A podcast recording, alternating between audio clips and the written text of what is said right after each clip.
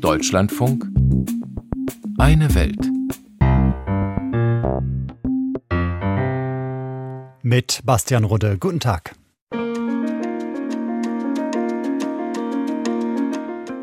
Seit Mittwochabend ist der Sarg der Queen in London aufgebahrt. Um Abschied von Elizabeth nehmen zu können, warteten die Menschen in zeitweise kilometerlangen Schlangen. Auch dieser deutsche Student, der in London lebt, stand an.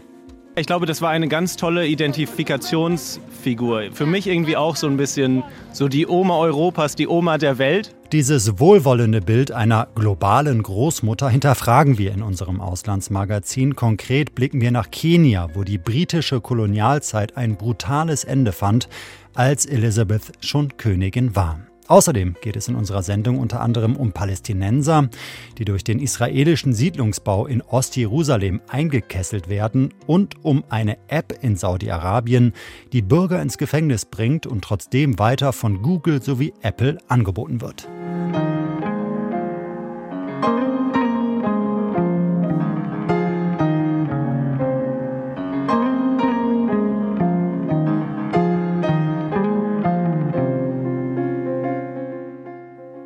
Mit dem Tod der britischen Queen wurde ihr Sohn Charles nicht nur König des United Kingdom, sondern auch Staatsoberhaupt von 14 anderen Ländern außerhalb des Königreiches. Allesamt ehemalige britische Kolonien. Unter denen ist eine gewisse Ablösungsbewegung von der Krone zu beobachten. Unmittelbar nach dem Tod der Queen wurden zum Beispiel in Australien Stimmen wieder laut, die eine Republik fordern. Im Karibikstaat Antigua und Barbuda soll es ein entsprechendes Referendum geben und nicht weit entfernt spaltete sich Barbados Ende letzten Jahres von der Krone ab. Gast bei der feierlichen Zeremonie damals der damalige Prinz Charles. From the darkest days of our past. Aus den dunkelsten Momenten unserer Vergangenheit und den abstoßenden Abscheulichkeiten der Sklaverei, die unsere Geschichte für immer beflecken, haben die Menschen auf dieser Insel sich ihren Weg mit großer Stärke gebahnt.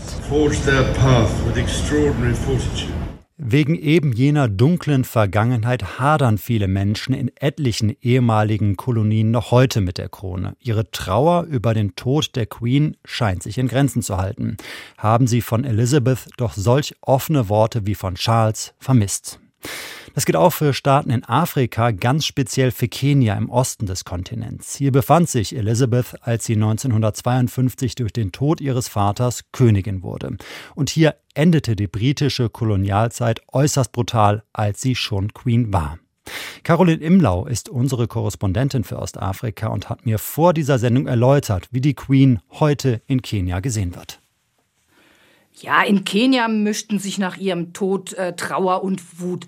Einerseits haben vor allem Politiker sie gewürdigt als eine Ikone des selbstlosen Dienstes für die Menschen. Ihr Tod sei eben für die Kenianer ein großer Verlust. Es gab auch Staatstrauer, allerdings hat man im Alltag davon letztlich wenig gemerkt. Es gab ein paar Menschen auf der Straße, die auch wirklich Trauer gezeigt haben, aber vor allem im Netz und bei den jungen Leuten überwog nach meiner Einschätzung dann doch die Kritik wegen der Mitverantwortung des Königshauses an den Gräueltaten der Kolonialzeit. Und insgesamt muss man einfach auch wissen, die Bedeutung der Monarchie in Kenia, die ist so ein bisschen verblasst. Ich glaube, dass für viele junge Kenianer die Fiktion der Queen aus der Serie Crown bekannter ist als die echte, denn die war doch eher so eine entrückte Figur hier für viele junge Leute. Welche Kapitel ganz konkret sind denn aus der Kolonialzeit noch offen und aus kenianischer Sicht, zumindest von den jungen Leuten, die Sie gerade angesprochen haben, besonders schmerzhaft? Ja, viele junge Leute kritisieren eben die Königin als Teil dieser kolonialen Geschichte und sie nutzen jetzt den Moment, um eben aufmerksam zu machen auf das Unrecht, was ihre Eltern und Großeltern erfahren haben. Vor allem die Gräueltaten der britischen Soldaten im Mau-Mau-Krieg, das war ja 52 bis 60, sind noch überhaupt nicht aufgearbeitet. Damals kämpfte die antikoloniale Unabhängigkeitsbewegung gegen die weißen Siedler und eben auch gegen die britische Herrschaft in Kenia. Anderthalb Millionen Menschen, das ist oft vergessen, landeten in Konzentrationslagern. Viele wurden Opfer von Folter und Vergewaltigung. Und all das ist eben letztlich noch nicht aufgearbeitet, wird zum Teil sogar auch in den Schulen noch nicht wirklich behandelt, denn die sind ja auch etwas kolonial geprägt noch. Jetzt hat es diese Woche ja in Kenia einen Machtwechsel gegeben, sozusagen. Es gibt einen neuen Präsidenten, William Ruto, sein Name. Wie steht er zu dem Thema?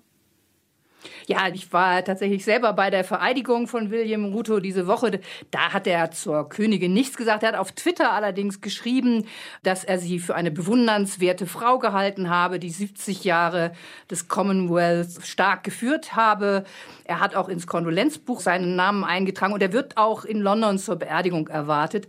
Zum neuen König dagegen hat er noch so gar nichts gesagt zu den Leuten, die das britische Königshaus sehr kritisch sehen, die Sie eben angesprochen haben. Welche Erwartungen haben die denn jetzt an Charles III.? Also es könnte gut sein, dass dem neuen König mehr offene Kritik begegnet als Elisabeth in 70 Jahren. Schon bald könnte er Forderungen auf sich zukommen sehen, wegen der kolonialen Verbrechen Großbritanniens, sie endlich anzuerkennen. Damit fängt es mal an. Aber es geht natürlich auch um Reparationszahlungen, die dann auch bis zu den Zeiten der Sklaverei zurückgehen. Eine Diskussion, die hier in Kenia vielleicht weniger als in Südafrika eine Rolle spielt, ist auch die um die Kronjuwelen denn auch die Diskussion wird Fahrt aufnehmen. Es gibt ja unter anderem im Königshaus einen Diamant, der der größte der ganzen Welt sein soll. Den hat Königin Elisabeth auch bei ihrer Krönung getragen und er stammt aus Südafrika und ist vielleicht einfach schlicht geklaut. Weiten wir mal den Blick ein bisschen auf die Region, äh, auf die Nachbarschaft. Uganda, Tansania, Ruanda, Mosambik und so weiter. Das sind nicht alles ehemalige britische Kolonien, aber es sind alles Länder, die heute Teil des Commonwealth sind, diesem freiwilligen, etwas losen Staatenbund. Wie treu stehen diese Länder diesem Bund denn noch gegenüber bei diesen Ablösungserscheinungen, die wir schon mal thematisiert haben? Ja, man muss, glaube ich, erstmal noch mal ein klein bisschen zurückblicken und, und einmal schauen. Ja, der Commonwealth war ja als Nachfolge des britischen Empire sehr wichtig, gerade vor allem aber auch fürs Königshaus, denn so hat Queen Elizabeth es geschafft, eben diese warmen Beziehungen zu vielen afrikanischen Ländern zu erhalten. Es gab mehrere afrikanische Präsidenten worunter eben auch den ghanaischen Akufo-Addo, der in den letzten Tagen genau diese Bedeutung von Elisabeth und eben dem Staatenbund nochmal gewürdigt hat.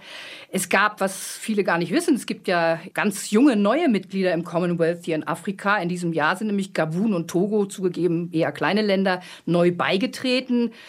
Aber ob die Strahlkraft, die die Queen in Sachen Commonwealth hatte, ja auch dann später für Charles gelten wird, das ist nach meiner Meinung noch irgendwie unklar. Richtig geäußert, wie treu man dem Bund noch gegenübersteht, hat sich nach meiner Beobachtung da noch keiner. Was haben denn afrikanische Staaten davon, Teil des Commonwealth zu sein oder wie Sie sagen, ja, gerade erst beigetreten zu sein? Na, ich glaube, das kommt ganz auf den Blickwinkel an. Ne? Aus Sicht des Commonwealth haben die Länder großen wirtschaftlichen Vorteil durch die Mitgliedschaft. So seien etwa die Kosten für den Handel untereinander signifikant niedriger als bei Nichtmitgliedern. Es geht natürlich auch um eine gewisse politische Anerkennung. Das würde für die neuen Mitgliedstaaten gelten als sozusagen aufgeschlossene Staaten. Und auch Ruanda hat 2009 durch seinen Beitritt genau diesen Versuch, glaube ich, gemacht. Kritiker werfen dem Sekretariat vom Commonwealth vor, dass es einfach schlicht keine verlässlichen Zahlen gibt über die wirtschaftlichen Erfolge oder Misserfolge. Und äh, deshalb ist auch etwas schwer zu sagen, was der Bund am Ende bringt. Was schon aber auch eine wichtige Beobachtung von Kritikern ist in Bezug auf die verabredete Einhaltung gemeinsamer Werte, denn auch dafür steht das Commonwealth, kann man so seine Zweifel haben, denn nicht einmal bei der wirklich krassen, offenkundigen, fehlerhaften Wahl letztes Jahr in Uganda, wo ja der Präsident Museveni sich nochmal durchgeschummelt hat, wenn man das jetzt mal nett ausdrückt, nicht mal da hat die Organisation irgendein Wort der Kritik jemals losgelassen. Wie wird die verstorbene Queen in Ostafrika gesehen und welche Erwartungen gibt es an den neuen König Charles? Darüber habe ich gesprochen mit Caroline Imlau, unserer Korrespondentin mit Sitz in der kenianischen Hauptstadt Nairobi.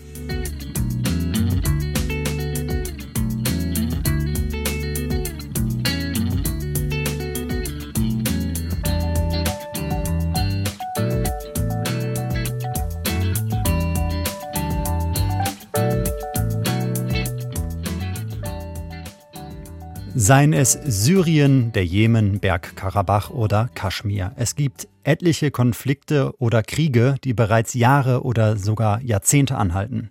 Kaum eine Auseinandersetzung aber dauert schon so lange und hat solch eine weltpolitische Bedeutung wie der Nahostkonflikt. Der israelische Siedlungsbau auf palästinensischem Gebiet ist einer der Gründe dafür, dass der Konflikt bisher nicht gelöst werden konnte. Diesen Siedlungsbau, den betreibt Israel verstärkt auch im Osten Jerusalems, jener Hälfte Jerusalems also, die beide Seiten als heilig betrachten und damit als Teil ihrer jeweiligen Hauptstadt. Jüngstes Beispiel der palästinensisch geprägte Bezirk Beit Safafa. Hier hat Israel vor einigen Tagen den Weg freigemacht für den Bau eines großen Blocks mit vorwiegend jüdischen Bewohnern. Bettina Meyer war vor Ort. Ein stetiger Strom von Autos wälzt sich über die David-Benvenisti-Schnellstraße. Sie trennt den arabisch-israelischen Stadtteil Beit Safafa in Ostjerusalem von einer jüdischen Nachbarschaft und dem Teddy Kollek Sportstadion. Hier mitten im arabisch geprägten Beit Safafa will die Stadt 24-stöckige Wohntürme mit 700 Apartments bauen, Schulen und eine Synagoge. Das neue Viertel, Givat HaShaket, soll nach der israelischen Innenministerin Ayelet Shaket benannt werden. Sie treibt den Siedlungsbau voran und kokettiert schon mal mit angeblichem Gegenwind aus den eigenen Reihen.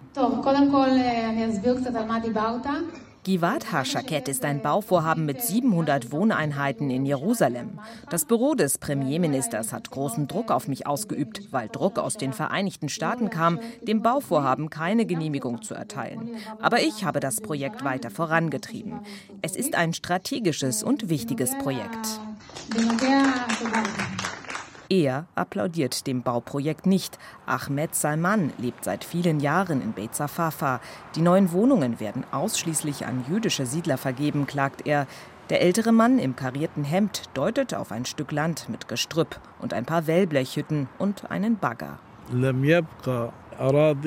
Die Siedlung wird uns in Beit Safafa die Luft zum Atmen nehmen. Beit Safafa platzt aus allen Nähten. Wir brauchen dringend Wohnraum für unsere Familien. Das Gebiet hier liegt aber hinter der Waffenstillstandslinie von 1949.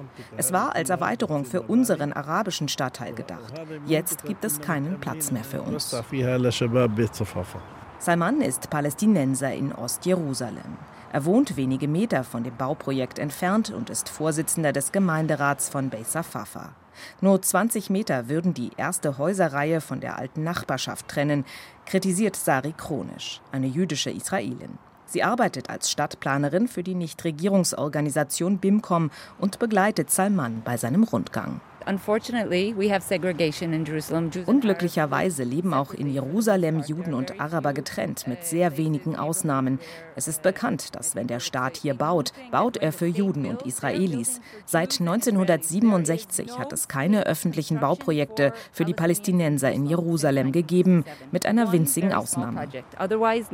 1967 hat Israel Ostjerusalem annektiert und baut seitdem unter teils internationalem Protest Siedlungen auch hinter der einst nach der Gründung Israels vereinbarten Waffenstillstandslinie, der Green Line.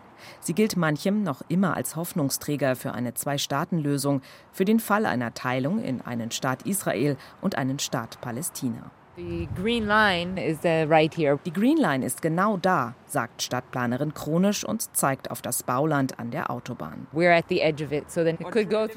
Sie da wohnen, verläuft sie genau durch Ihr Wohnzimmer. Ich wohne in einem anderen Teil von Jerusalem und die Green Line geht durch mein Wohnzimmer. Das ist in Jerusalem häufig der Fall. Yes, so this happens in many places.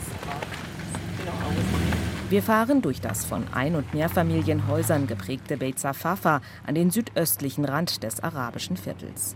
Hier auf einem Areal mit atemberaubendem Blick über Jerusalem rollen LKWs mit Schutt im Minutentakt von einer Baustelle.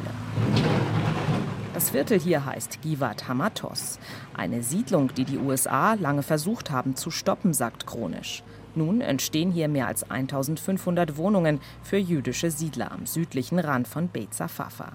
Mit dem Bau wird für die Anwohner auch der Zugang ins benachbarte Westjordanland und nach Bethlehem erschwert. Die Siedlung liegt dazwischen und wirkt so wie ein Puffer, bemängelt chronisch. Uh, Beit Safafa wird aus planerischer Sicht von Siedlungen erdrückt. Und das ist auch an anderen Stellen in Ostjerusalem der Fall. Israel versucht jedes bisschen Land rund um eine arabische Nachbarschaft für seine Staatsinteressen zu nutzen. Die Anwohner haben das Nachsehen. Ihr zufolge hat die Vorgehensweise System. Arabische Nachbarschaften in Jerusalem sollen zurückgedrängt werden. Palästinensische Familien die Stadt verlassen, weil es zu unbequem und teuer wird, neu zu bauen, sagt sie. Viele Familien seien schon aus Beit Safafa weggezogen, viele ins benachbarte Westjordanland nach Bethlehem, sagt Ahmed Salman und zeigt auf die Grundschule, in der ihm zufolge mit dem Bau der Siedlung auch der Schulplan verändert werden soll. Er rechnet vor. Für uns Palästinenser ist es billiger, eine bezugsfertige Wohnung in Bethlehem zu kaufen, als hier in Ostjerusalem eine Genehmigung zum Bauen zu bekommen. Und so eine Genehmigung kann zehn Jahre und länger dauern. Salman will mit Stadtplanerin Chronisch dennoch weiter gegen die Siedlung neben seinem Haus argumentieren. Noch kann in Givat Hashaket Einspruch eingelegt werden, sagen beide und schauen sich an. Ich bin Araber und sie ist jüdisch, aber wir begegnen uns auf Augenhöhe. Die Probleme beginnen, wenn die Regierung die Beziehung zwischen Arabern und Juden kaputt machen will. Dann steigen beide wieder in ihre Autos und fahren zurück in ihre getrennten Viertel. Eingekesselte Palästinenser, Israel treibt den Siedlungsbau in Ostjerusalem voran. Ein Beitrag war das von Bettina Meyer.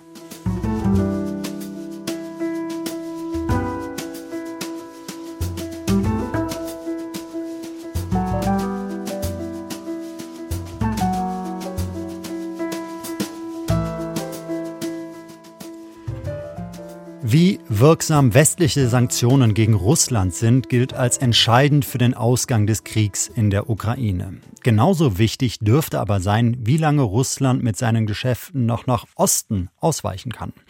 Das tut es gerade, gut zu beobachten Ende dieser Woche, als Wladimir Putin mit dem chinesischen Staatschef Xi und dem indischen Präsidenten Modi zusammenkamen.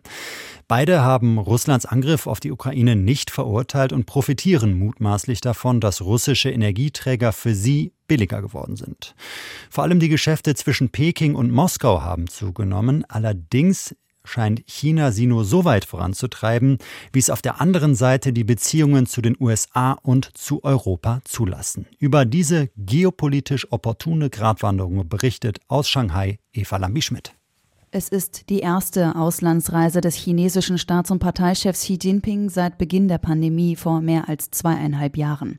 Und sie führt direkt zu einem Treffen mit seinem russischen Amtskollegen und alten Freund Wladimir Putin.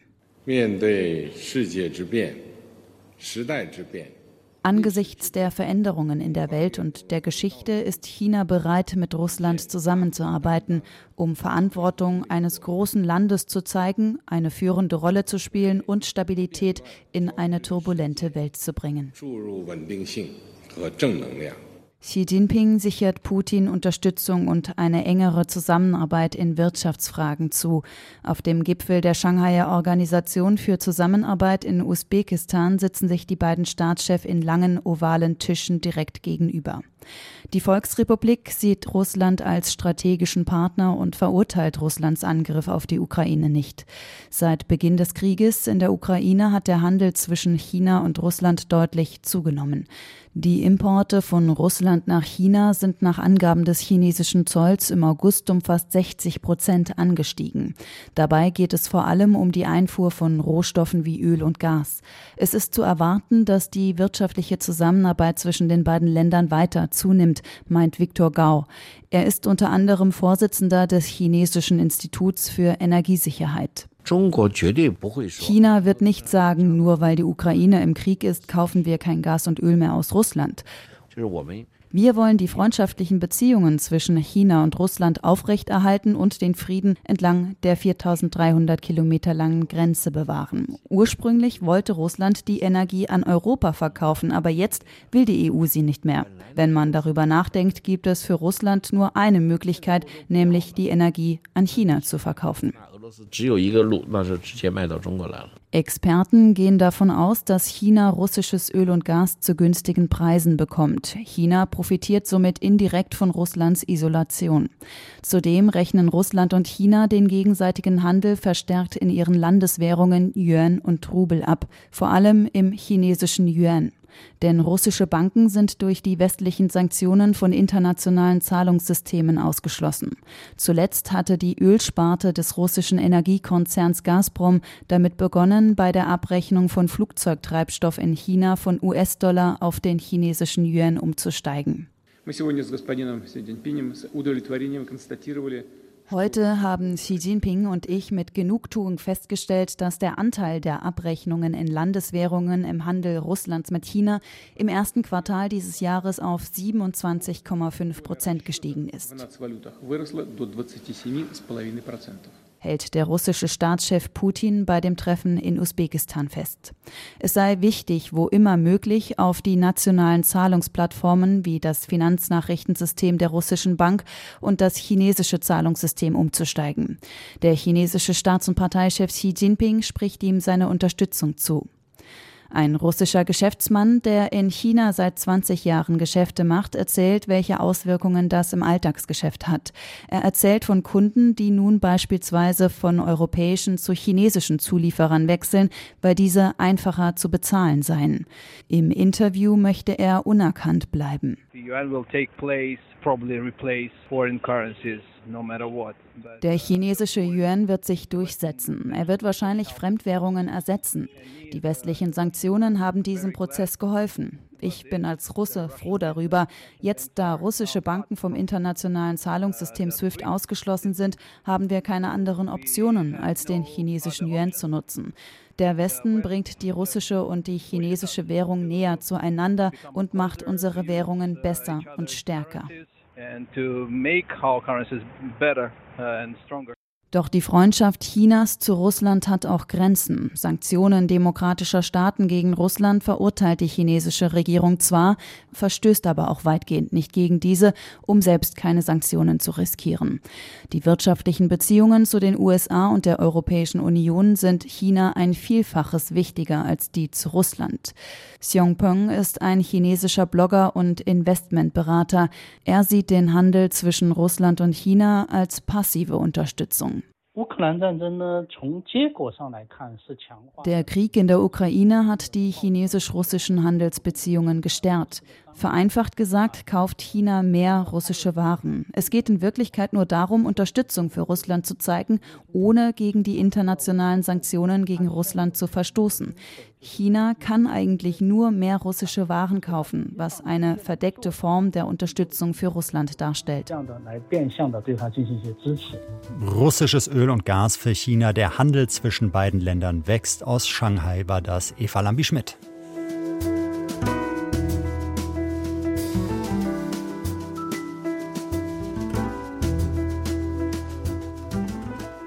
Einen Falschparker melden oder wilden Müll. Etliche Städte oder Kommunen in Deutschland haben mittlerweile Apps oder Internetseiten, mit denen man auf alltägliche Ärgernisse hinweisen kann. Auf diese Art und Weise zu informieren ist allerdings etwas anderes als zu denunzieren. Und diese rote Linie hat Saudi-Arabien nach Meinung seiner Kritiker mit einer staatlichen App überschritten. Sie heißt Colonna Amen und führt dazu, dass Bürger im Gefängnis landen. Nicht, weil sie falsch geparkt haben, sondern weil sie aus Sicht der Staatsführung eine falsche Meinung vertreten. Beobachter sprechen von digitaler Diktatur, die auch in anderen Ländern Schule mache, und sie kritisieren, dass die saudische App in den Stores von Google und Apple heruntergeladen werden kann. Tilo Spanel berichtet. Salma El-Shahab ist Mutter von zwei Söhnen. Vier und sechs sind die beiden Kleinen. Wenn Sie Ihre Mutter das nächste Mal sehen, dann werden Sie vermutlich 38 und 40 Jahre alt sein. Vielleicht sogar eigene Kinder haben. Denn Salma al-Shahab wurde vor kurzem von einem saudischen Gericht zu mehr als drei Jahrzehnten Gefängnis verurteilt. Ein Twitter-Nutzer, der ihr Profil wohl nicht mochte, meldete sie bei den saudischen Behörden.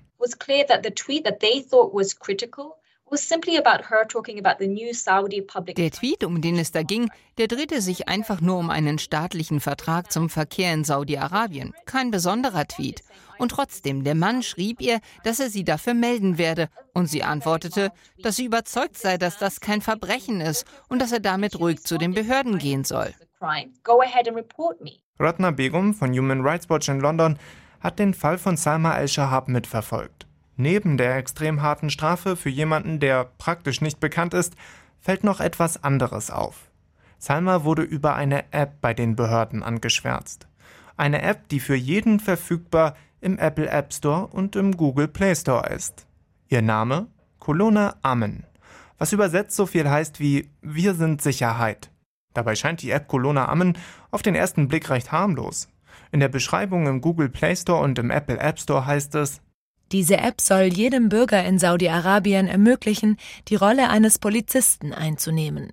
Zur Unterstützung der Behörden kann man Fotos, Videos oder einen Screenshot über die App einsenden. Und so erfüllt Colonna Amen einen wichtigen Zweck für das Regime. Auch wenn dieser vielleicht nicht offen benannt würde meint Mike Sexton. I don't think the app would be advertised in the store as uh, as you know this is designed to quash dissent. Er arbeitet als Spezialist für Cybersecurity in Washington DC, verfolgt die Entwicklung in Saudi-Arabien schon eine Weile. I mean, this is part of, of a growing trend that scholars around the world uh, often. Es ist ein wachsender Trend, den wir überall auf der Welt beobachten. Wissenschaftlich wird das als Teil einer digitalen Diktatur gesehen. Wir stellen fest, dass sich solche Regime der gleichen autoritären Mechanismen bedienen, die wir auch aus der Sowjetunion oder von den Nazis kennen, also die Bestrafung Andersdenkender und das Denunzieren von Nachbarn für eine politische Äußerung. Dabei bedienen sich heutige Machthaber natürlich nicht der Methoden von damals, sondern nutzen aktuelle Technik für ihre Zwecke. Das Regime in Saudi-Arabien sei also ganz klar eine Diktatur halt eine Diktatur des 21. Jahrhunderts. Dafür nicht umso weniger brutal. So ordnete Kronprinz und de facto Machthaber Mohammed bin Salman laut amerikanischen Geheimdiensten die Tötung des regimekritischen Journalisten Jamal Khashoggis an. Er wurde mutmaßlich 2018 in der saudischen Botschaft in Istanbul ermordet, sein Leichnam anschließend zersägt und entsorgt. Vor seinem Tod hatte Khashoggi die Organisation Dawn gegründet die sich für Menschenrechte und Demokratie im Nahen und Mittleren Osten einsetzt. Abdullah Alud ist heute wissenschaftlicher Leiter der Organisation. Auch er ist vor dem saudischen Regime in die USA geflüchtet.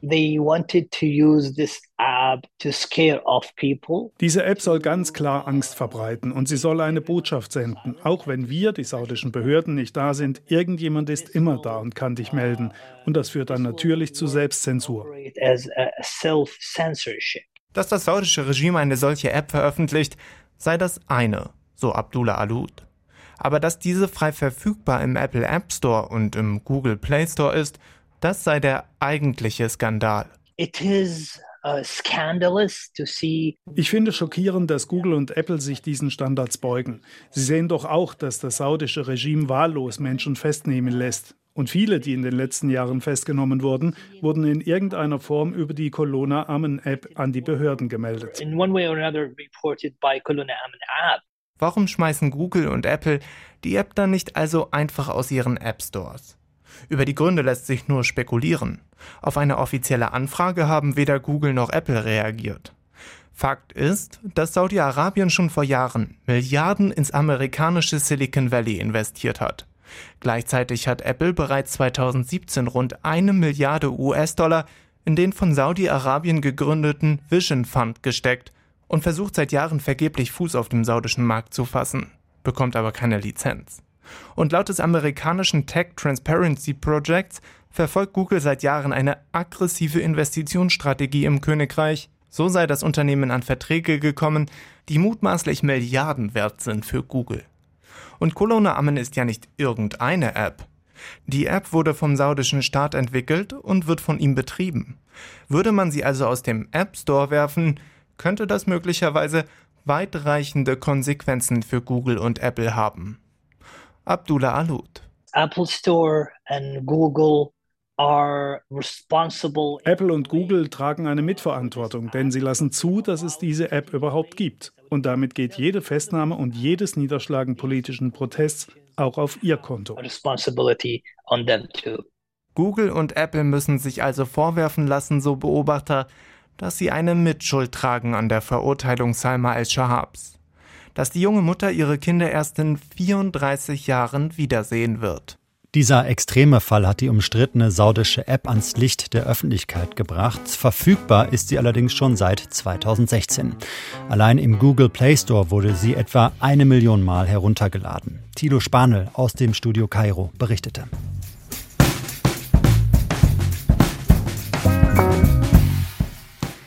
Eine Welt mit Beiträgen unserer Korrespondentinnen und Korrespondenten über Saudi-Arabien, China, Israel und Kenia geht zu Ende. Mein Name ist Bastian Rudde. Ihnen einen angenehmen Samstag noch.